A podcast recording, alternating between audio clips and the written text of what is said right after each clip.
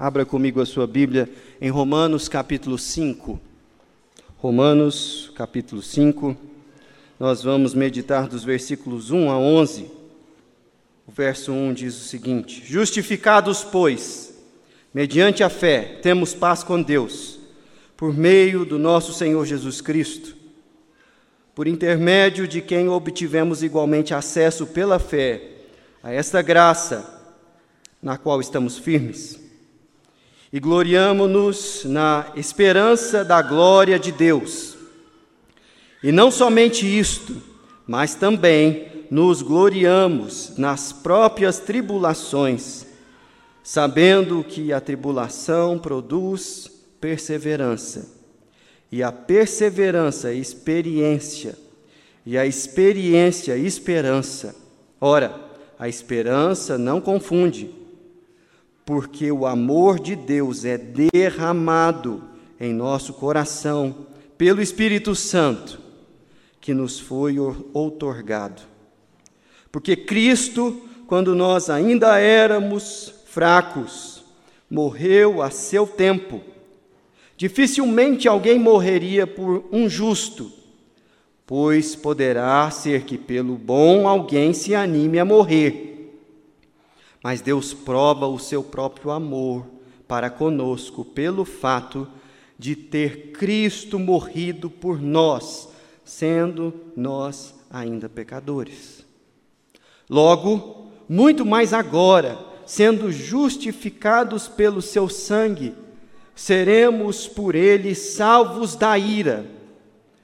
Porque se nós, quando inimigos, fomos reconciliados com Deus mediante a morte do seu filho, muito mais, estando já reconciliados, seremos salvos pela sua vida. E não apenas isto, mas também nos gloriamos em Deus, por nosso Senhor Jesus Cristo, por intermédio de quem recebemos agora, agora, a reconciliação. Deus não ama você. Deus não ama você. Eu sei que você está acostumado a ouvir outras algo totalmente diferente a partir desse púlpito aqui, mas eu preciso abrir o jogo com você nessa noite. Deus não te ama. Esse negócio da gente falar que Deus ama todo mundo é uma coisa assim que a gente fala para o geral. Mas eu queria te dizer que a seu respeito essa declaração não é verdadeira, e eu tenho como provar. Infelizmente eu tenho como provar que Deus não te ama. A começar da sua situação hoje, das suas finanças, da maneira como você tem intercedido para que Deus faça uma coisa nova, abra uma porta e insistentemente você não tem visto nada acontecer. Deus não te ama. Deus não te ama. Ele ama muita gente. E a gente vê por aí testemunho de Deus abrindo oportunidades e sustentando de maneira extraordinária pessoas em momentos de dificuldade. Mas nós sabemos que isso não é com todo mundo e eu temo que esse seja o seu caso. Deus não te ama. Quantas e quantas vezes você já intercedeu pela cura de alguém, isso não aconteceu? Aliás, nós temos muitas pessoas aqui no nosso meio que oraram nesses últimos meses por gente amada sua e que teve que ir, depois de um período longo de oração, admitir que nunca mais veria aquela pessoa. Muitos de nós aqui estão carregando no coração um sentimento de luto, mesmo tendo orado pelos seus amados por tanto tempo. E a razão que eu tenho para mostrar para você que Deus não te ama é que Ele não ouve as suas orações, várias e várias delas não são respondidas. Mas eu não culpo a Deus, afinal de contas, ele não te ama com razão.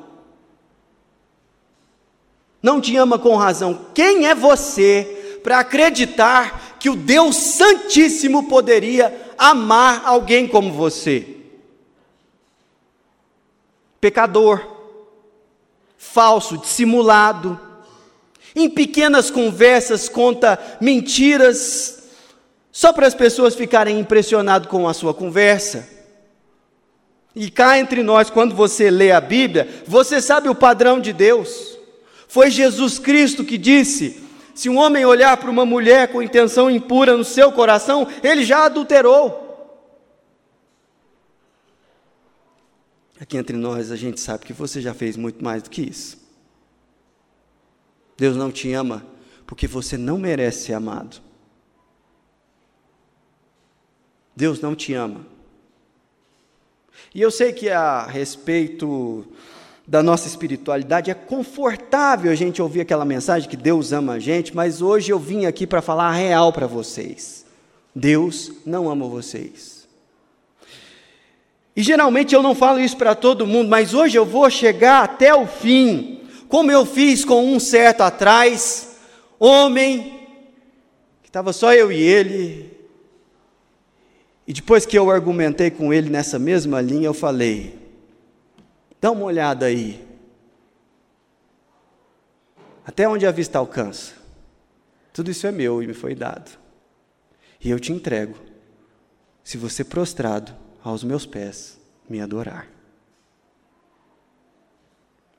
Essas foram as palavras de Satanás para Jesus no deserto, quando ele estava tentando ao Senhor. Elas estão registradas em Mateus capítulo 4. E eu queria só chamar a sua atenção para um fato que talvez tenha passado despercebido para você. Abre lá a Bíblia. Mateus capítulo 4, no finalzinho do capítulo 3, nós temos o batismo de Jesus. E o Pai diz a respeito de Jesus Cristo: Eis uma voz dos céus que dizia: Este é o meu filho amado, em quem me compraz. Quando Jesus vai para o deserto para ser tentado, Satanás vira para ele e diz, no versículo 3 do capítulo 4, texto que há sequência: Se és o filho de Deus, manda que estas pedras se transformem em pães. O diabo sempre trabalhou para que nós desconfiássemos que Deus nos ama. E ele tem uma estratégia que é antiga e que continua oferecendo resultados até hoje. De duas, uma. Em meio a tribulações e a momentos de dificuldade, como esse que Jesus estava vivendo aqui, ele vai virar para você em seus pensamentos ou através de uma pessoa e falar: Veja bem, se você realmente fosse alguém amado por Deus, isso não estaria acontecendo com você. Se Deus realmente te amasse, ou se você de fato é filho de Deus, faz com que isso se, se transforme. Ou então, Ele vai fazer com que aquela outra estratégia dele ganhe espaço na nossa vida. Porque Ele é o acusador. E Ele vai virar para nós e vai falar assim: Ei, mas você caiu de novo, hein? Naquele mesmo pecado, hein? Como que você acredita que Deus pode te amar? Como será que você pode ter ser tão cínico a ponto de louvar e buscar a Deus sendo quem você é? Desgraçado. É assim que ele faz. Mas hoje eu gostaria de, junto com o apóstolo Paulo, mostrar para você uma das, ou se não, a maior prova de que Deus te ama. Volta lá o seu, a sua Bíblia em Romanos capítulo de número 5. Romanos capítulo 5 é um texto maravilhoso. A gente conhece ele muito pelo seu começo, que fala sobre a justificação. Aliás, Romanos inteiro é um texto maravilhoso. O pastor Ari Veloso, um pastor que já faleceu, batista, que durante muitos anos foi pastor da Igreja Batista do Morumbi, em São Paulo, ele costumava dizer o seguinte: que se a Bíblia fosse uma cadeia de montanhas, Romanos seria o Himalaia, o capítulo 8 seria o Everest, mas nós estamos no capítulo 5 e estamos subindo. E nós estamos num dos pontos mais altos da Bíblia, onde Paulo vem argumentando desde o capítulo 1 que apesar dos nossos pecados, nós somos amados por Deus. Se não veja você um panorama junto comigo, se você abrir a sua Bíblia lá no capítulo 1, você vai perceber que Paulo ele está falando a um público muito específico. Ele, ele redigiu essa carta aos romanos, àqueles crentes em Cristo Jesus que moravam em Roma e que tinham crido em Jesus, tendo ouvido do Evangelho, não pela boca de Paulo, mas provavelmente no Pentecostes, com pessoas que estavam em Jerusalém e que voltaram para a capital do império, e que ali, tendo crido em Jesus, se instalaram e começaram a pregar. E aí, Paulo está falando para um povo, na sua maioria, não judeu, mas gentio, e ele começa a argumentar a partir da vida que a maioria daquelas pessoas vivia, que os gentios, aqueles que não são judeus, eles estão em pecado. Ele fala no capítulo 1 sobre o comportamento sexual das pessoas e de como isso era uma evidência de que eles estavam distantes de Deus. E aí no capítulo 2, ele começa a argumentar em outra direção. Ele fala assim: Mas olha, que não é só o gentio que peca, o judeu também peca. Porque o judeu, em toda a sua religiosidade zelosa, ele não consegue se desvencilhar do seu orgulho, da sua vaidade, da sua falta de amor para com o próximo. E aí no capítulo 3, ele meio que amarra todo mundo com a mesma corda, lá no capítulo 3, no versículo 23, quando ele diz o seguinte: Pois Todos pecaram e carecem da glória de Deus. Veja que Paulo ele vai construindo um raciocínio e ele vai mostrando como nós somos carentes, carentes de Deus. E essa palavra, ela é muito importante para a nossa reflexão nessa noite. Veja no versículo 3 que diz: Pois todos pecaram e carecem há uma carência no nosso coração que caminha junto com a culpa do nosso pecado, que faz com que o nosso coração seja um ambiente muito fértil para que nós desconfiemos do amor de Deus a nosso respeito. E aí, Satanás, ele não tem muito trabalho, ele simplesmente sugere: Deus não te ama. Não se aproxime dele. Deus não ama você. Isso no ouvido de alguém carente cai como uma bomba. E tem muito poder. Nós vemos a ação do inimigo.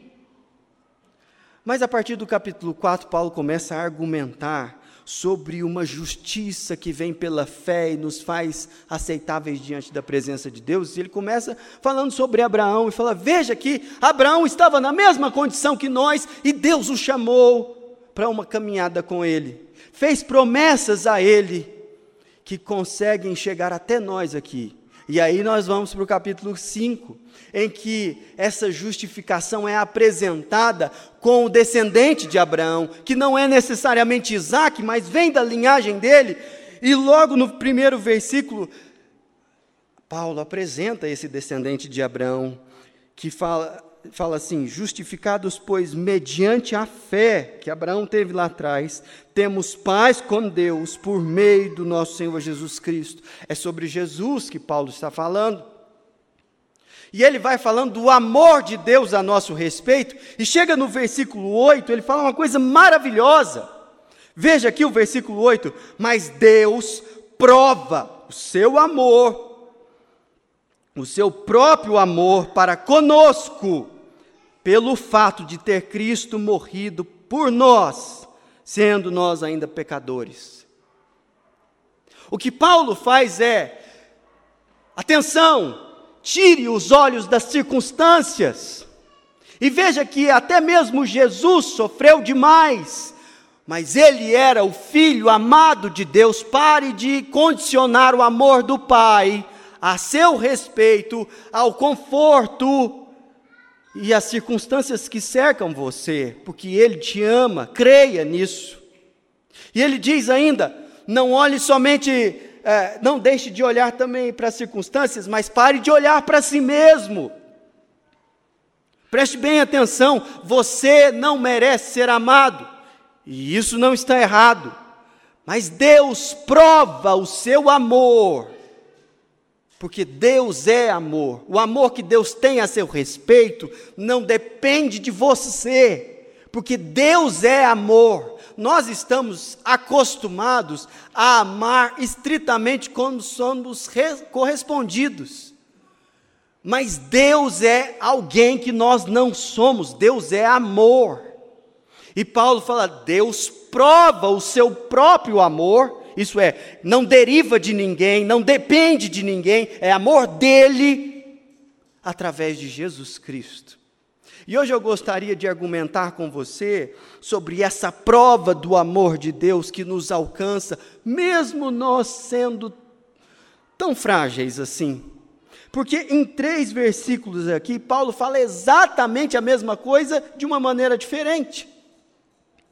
Se não, veja você o que está escrito no versículo 6. Me acompanha na leitura da palavra. Porque Cristo, quando nós ainda éramos fracos, morreu a seu tempo pelos ímpios. Versículo 8 que nós já lemos. Mas Deus prova o seu próprio amor para conosco pelo fato de ter Cristo morrido por nós, sendo nós ainda pecadores. Versículo 10: Porque se nós, quando inimigos, fomos reconciliados com Deus mediante a morte do seu filho, muito mais estamos já reconciliados, seremos salvos pela sua vida. Três versículos em que Paulo repetidamente coloca a morte de Jesus como prova de que Deus nos ama, mas ele categoriza a nossa condição quando Deus nos amou lá no início. E é isso que eu gostaria de explorar com você, porque há uma riqueza aqui que nós não podemos ignorar. A prova de que Deus nos ama está em Cristo Jesus. Mas quando ele morreu por nós e como nós estávamos quando ele fez isso, faz toda a diferença ter no coração para que Satanás não tenha poder para argumentar contra o amor de Deus no seu coração. Primeiro versículo que eu gostaria de destacar é o 6, porque Cristo, quando nós ainda éramos fracos, morreu a seu tempo pelos ímpios. Preste atenção. O que Paulo está dizendo aqui é que Deus não, não enviou Jesus Cristo para morrer no nosso lugar quando nós éramos super homens e super mulheres espirituais. Jesus Cristo morreu por nós quando nós éramos fracos. E é preciso que a gente entenda o que significa essa palavra fraco aqui. Ela está colocada no mesmo versículo, veja na sequência que diz: morreu a seu tempo pelos ímpios. A palavra ímpio, ela vem daquela palavra que nós já conhecemos, que é impiedade. Alguém que não serve a Deus com o seu coração e que anda desobedecendo a sua lei. Portanto, fraqueza aqui está associada à fraqueza moral. Moral. Jesus Cristo morreu por homens e mulheres fracos moralmente. Gente que não tinha condições de, sabendo o que é certo, optar pelo certo, quando a sua vontade inclinava ele para o errado. Aqui não é uma questão simplesmente de comportamento, mas de natureza. Não sei se você está conseguindo me entender, mas fraqueza é uma condição, não é um ato. E Paulo está dizendo que Jesus Cristo morreu por gente fraca, moralmente fraca. há em você e em mim um tremendo potencial para pecar, porque nós somos fracos moralmente. Mas Jesus Cristo morreu por gente assim. Gente que experimentava fraquezas e inclinações que são vergonhosas, mas foi esse tipo de gente que Deus resolveu amar. De um jeito que você consegue entender isso? Deixe-me ilustrar para você. Esse copo aqui tem água. E eu estou suspendendo ele aqui, há alguma energia potencial nesse copo. Lembra da física? Eita, fiz você lembrar desse negócio, hein? O que, que é energia potencial? É aquela energia que não faz o corpo estar em movimento, mas que uma força sendo exercida sobre ele faz com que essa energia não se torne cinética. Ainda bem que o Carlos Disney não está vendo. Energia cinética. Movimento. O que Paulo está falando é: há em nós potencial demais para pecar. E isso está aqui, e é só barrado pela graça de Deus. Mas quando nós somos soltos à nossa própria fraqueza moral, o resultado é imprevisível. E essa, esse potencial se torna cinético. E aí, o que dá é que a maldade encontra ocasião. O que Paulo está dizendo é que nenhum de nós aqui é tão bom o suficiente para que merecêssemos o amor de Deus pela nossa moralidade.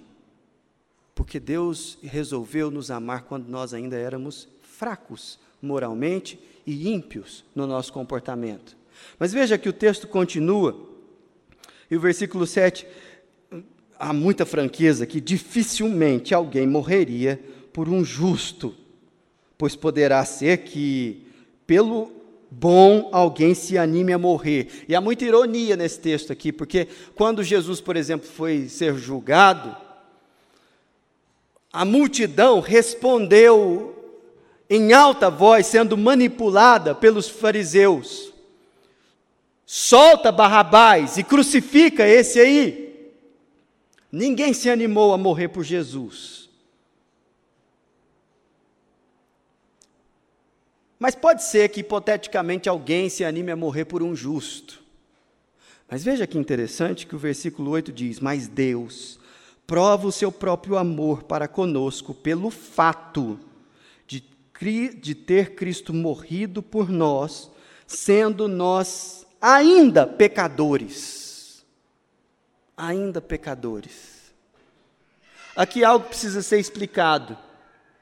Não é que depois que a gente crê em Cristo Jesus, nós deixamos de ser pecadores. Não é isso que Paulo está querendo dizer. Paulo aqui está é, usando uma expressão judaica que identificava como pecador exclusivamente aquele tipo de gente que vive uma vida que socialmente é identificado como uma vida torta. Eu vou te dar um exemplo do que eu estou querendo dizer. Quando você abre a sua Bíblia, ah, lá em, no Evangelho de Lucas, o capítulo 7, o, ah, lá no finalzinho do capítulo, na altura do verso 39, está sendo narrada a seguinte situação: Jesus foi convidado para ir para uma casa de um fariseu. Aquilo não era um convite amistoso, era uma armadilha. Ele foi tratado com muita hostilidade desde quando chegou lá. Ninguém o cumprimentou, lavou os seus pés, mas havia naquele lugar o conhecimento público de que Jesus estaria ali. E uma certa mulher foi lá se encontrar com ele clandestinamente naquele lugar. Ela estava por trás do biombo da sala, observando aquilo que estava acontecendo ali e vendo o seu mestre ser humilhado pela maneira como estava sendo tratado, ela mesma se encarregou de chegar, quebrar um frasco de perfume nos pés de Jesus e lavar os pés dele com os seus cabelos e com as suas lágrimas. Sabe o que os fariseus disseram quando isso aconteceu? Versículo de número 39 do capítulo 7 de Lucas. Ao ver isto, o fariseu que a convidara disse consigo mesmo: Se este Jesus, se este fora profeta, bem saberia quem e qual é a mulher que lhe tocou, porque é pecadora. Aquela mulher era uma prostituta. Na cabeça dos religiosos da época de Jesus, especialmente dos fariseus, eles não eram pecadores. Pecadores eram aqueles que não pertenciam à comunidade deles. Especialmente pecadores eram aquelas pessoas que tinham uma vida torta como essa mulher aqui. Eles são pecadores, a gente não é não. E Paulo está argumentando aqui e se colocando no lugar daquela mulher e falando assim: Deus prova o seu amor por nós, tendo Cristo morrido, sendo nós ainda pecadores. É disso que Paulo está falando. E ele não está usando uma hipérbole, uma, for, uma força de linguagem, porque ele diz lá na frente, em outra carta, que Cristo Jesus, a seu tempo, morreu pelos pecadores, dos quais ele se sentiu principal. Por quê? Porque Deus nos ama e provou isso em Cristo Jesus. Veja que Deus não ama simplesmente pessoas que têm potencial para o pecado, mas o texto nos diz algo a mais. Sim, Deus morreu por gente fraca moralmente, mas ele morreu por gente que pratica o pecado deliberadamente, que peca inclusive contra a luz. Os puritanos tinham essa expressão ao dizer que eles eram muito, muito envergonhados pelo seu pecado, porque eles pecavam contra a luz. Que tipo de pecado é esse? é aquele pecado cometido na consciência de que você sabe que está errado. E por vício, e por inclinação, por hábito, por constrangimento externo, você faz assim mesmo, por fraqueza. Deus prova o seu amor por nós, tendo Cristo morrido sendo nós ainda pecadores. Mas Paulo vai além, e no versículo de número 10 ele diz: Porque se nós, quando inimigos, fomos reconciliados com Deus, mediante a morte do seu filho. Então veja bem, ele já falou de fraqueza moral, ele já falou de uma conduta pecaminosa, mas ele agora fala de uma disposição de inimizade para com Deus. E ele diz: Jesus Cristo morreu pelos seus inimigos, dos quais nós fazíamos parte das fileiras desse povo. E é preciso que você tenha em mente o que significa ser inimigo de Deus. Isso está mais claro em outras passagens da Bíblia, por exemplo, como em Tiago, capítulo 4, o versículo 4. Tiago explica o que, que significa essa, essa inimizade de Deus quando diz o seguinte: infiéis, infiéis, não compreendeis que a amizade do mundo é inimiga de Deus? Aquele, pois, que quiser ser amigo do mundo, constitui-se inimigo de Deus. Nós vivemos num mundo perverso, que valoriza coisas que vão na contramão do reino de Deus mas é muito confortável ser amigo do mundo. É recompensador e eventualmente é até gostoso. E lutar contra essa realidade é dificílimo. Porque o mais fácil é ser levado pela correnteza e não nadar contra ela. E a amizade do mundo se constitui quando a gente se deixa corromper pelos esquemas que são montados ao nosso redor, para que de fato a verdade, a justiça e a beleza não encontrem a ocasião, mas que a gente seja só mais um no meio de uma nação que entende que corrupção é algo cultural.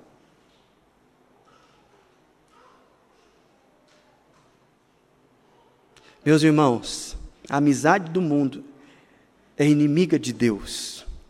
Mas o que o Evangelho nos diz é que Deus morreu na cruz pelos seus inimigos. E Jesus deixa isso muito claro, de uma maneira maravilhosa para os seus discípulos, antes inclusive de ir à cruz.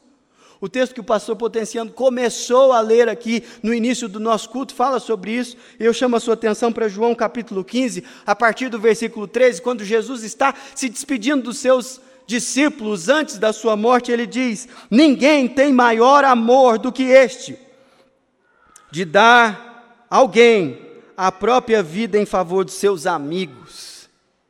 Veja, quem são os discípulos? Os discípulos foram avisados que trairiam Jesus na última hora e que o abandonariam.